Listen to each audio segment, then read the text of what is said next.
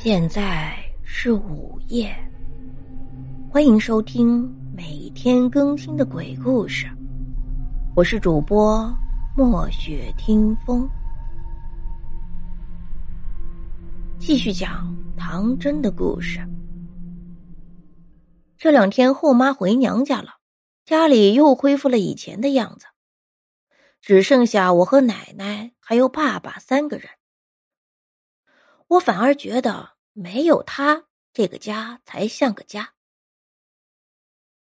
没有他在，我反而觉得松了口气。自从他来了之后，我天天就像个外人一样的拘束自己，跟爸爸也疏远了很多。我不讨厌他，可是我也不喜欢他，只当他是一个陌生人。回来啦。奶奶忽然的一声，吓得我一惊。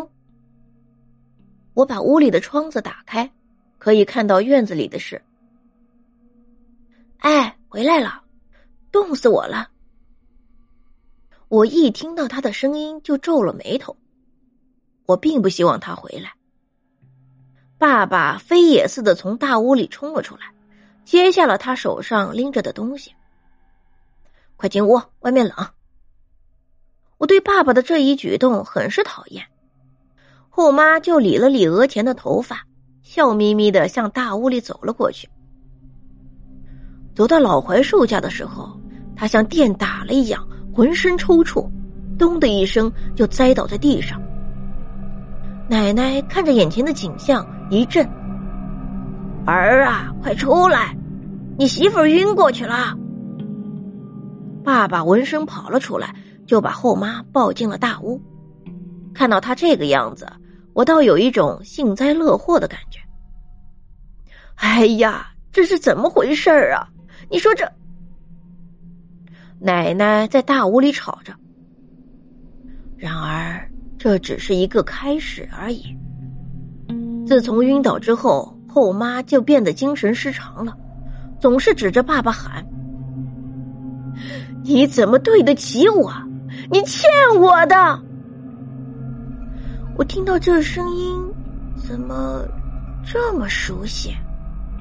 难道我确定大槐树下面一定有什么不可告人的秘密？如果我一个小孩子去问奶奶的话，她一定不会说。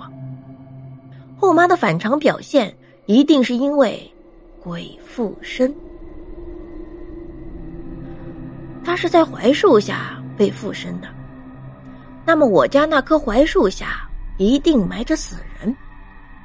由于吸收了大槐树的灵气，所以尸体并没有完全腐烂，所以魂魄被压制在躯体里，不能出窍。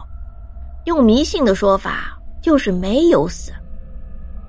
这是我以前在萧伯那学到的，现在派上用场了。我回到屋里。摸出了沉睡多时的桃木剑，准备趁着爸爸外出干活，奶奶去捡柴的时候到大屋里去。对于我这个年龄来说很大胆，但是如果像我这个年龄遇到这么多怪事的话，这么大的胆子也是练出来的。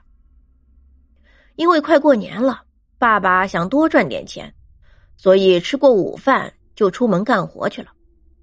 奶奶也在爸爸走后出了门，我暗自高兴，这下终于剩我一个人了，我可以去办我的事情了。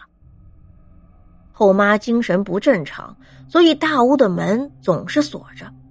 我踮脚趴在窗户上往里看，天哪，那还是爸爸娶进来的女人吗？那一头的长发像是谁故意用手揉的一样。乱七八糟的堆在头上，一边傻傻的笑，一边捉着头上的虱子。我以为他还知道干净，谁知道他竟然往嘴里塞。我被这一举动恶心的想吐。哐当，桃木剑掉到地上，惊动了他。没想到他咧嘴冲我笑着喊了一声：“真儿。”哈 哈